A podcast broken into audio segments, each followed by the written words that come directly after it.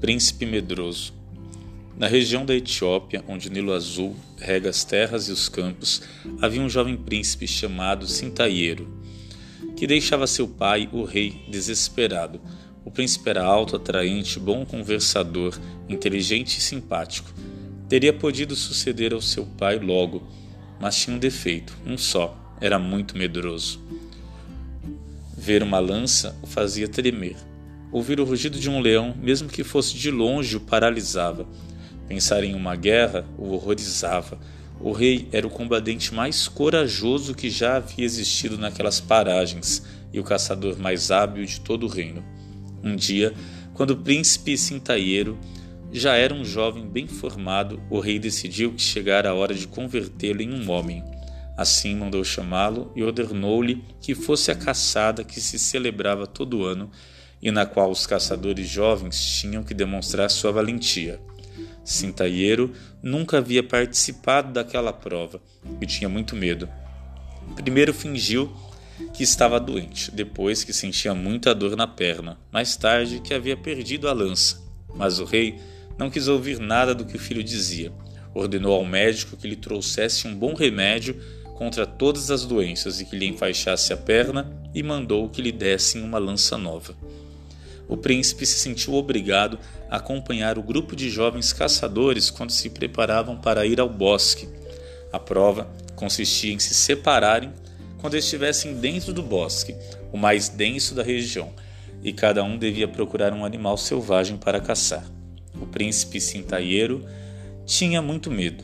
Quando se viu no meio do bosque, sentiu-se mais sozinho do que nunca, totalmente perdido e desorientado. Estava quase escurecendo e ele pensou que o melhor seria subir numa árvore e procurar dormir. Embora os gritos dos animais e dos pássaros o assustassem a toda hora. De repente, ouviu um barulho muito forte e, meio adormecido, caiu da árvore e aterrissou em cima de um grande monstro peludo que deu um grito espantoso e desatou a correr com o príncipe em cima. Sintaieiro, paralisado de medo, agarrou forte no pescoço do bicho e começou a gritar: Eu! Quanto mais forte gritava, mais rápido corria o bicho. Atravessaram um bosque correndo e chegaram ao país vizinho. O bicho, que começava a ficar cansado, parou no meio da praça de uma cidade bem diante do palácio do rei. Todos correram até a praça para ver o que estava acontecendo e o que fazia aquele jovem cavalgando em uma hiena. O príncipe caiu no chão e, quando tentavam ajudá-lo a levantar-se, ficou logo em pé e disse, dando uma de valente: Não precisam ficar me olhando desse jeito, não tem nada de extraordinário chegar montado numa hiena. Meu leão está manco, eu prefiro leões. Leve-me até a casa do seu rei. Enquanto isso acontecia na praça, a princesa Getu, filha do rei daquele país vizinho, havia visto tudo. Era uma moça muito esperta e logo descobriu que o rapaz mentira porque estava com medo. E sem conhecê-lo, apaixonou-se perdidamente por aquele jovem tão atraente e elegante.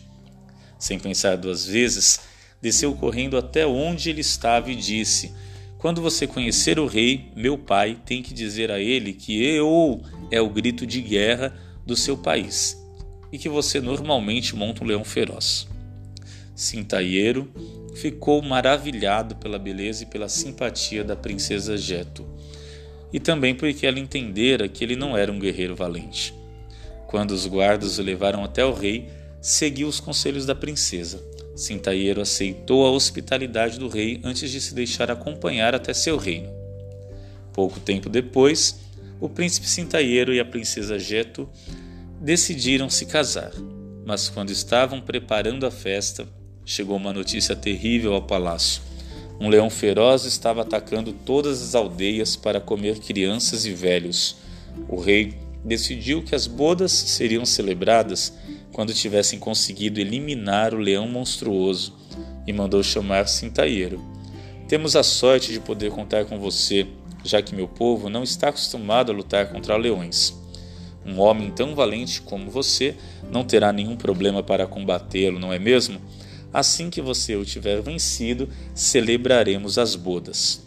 Sintaieiro estava aterrorizado e não disse nada. A princesa Jeto viu logo que seu amado tinha muito medo. Fez com que bebesse uma grande quantidade de tela e de tege, e carregou seu cavalo com um par de tinas cheias desse vinho. Dizem que a tela e o tege fazem esquecer o medo e as tristezas. O príncipe Cintaieiro foi embora tranquilo, e todos os habitantes da cidade da princesa Jeto se despediram dele, admirando sua valentia. Uma hora mais tarde, os efeitos do tege da tela o deixaram com tanto sono que ele adormeceu em cima do cavalo. Caiu no chão e o cavalo, sem entender nada, se assustou e bateu contra uma árvore. E as tinas cheias de vinho e de mel se partiram, derramaram e fizeram um grande charco. Enquanto o cintaieiro dormia sobre a relva, um leão sentiu o cheiro forte do tege derramado e se aproximou. Como tinha sede, tomou todo aquele líquido doce espalhado pelo chão, até que ficou com muito sono e adormeceu profundamente. Cintaieiro acordou ainda às onze e decidiu voltar o mais cedo possível. Confundiu o cavalo com o leão e montou em cima dele.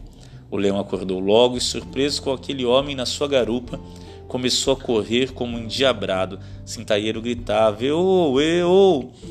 com todas as suas forças, até que tomaram o caminho que levava ao palácio do rei, o mesmo caminho que a hiena fizera, e pela segunda vez o príncipe Cintaieiro entrou na cidade em cima de um animal selvagem.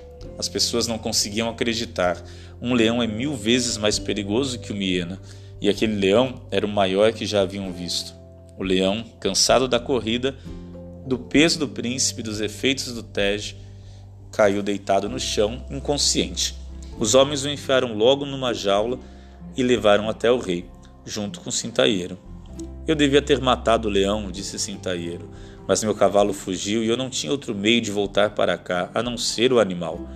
Você é o homem mais corajoso que já conheci, exclamou o rei. Amanhã mesmo celebraremos o casamento de minha filha Jeto com você. Os habitantes dos dois reinos vizinhos celebraram uma festa que durou muitos dias, e o pai do príncipe Cintaieiro estava mais do que satisfeito com seu filho. Só Jeto e Cintaieiro sabiam a verdade da história e decidiram que sentir medo não era nenhum defeito. O leão e a hiena viveram nos jardins do palácio pelo resto da vida.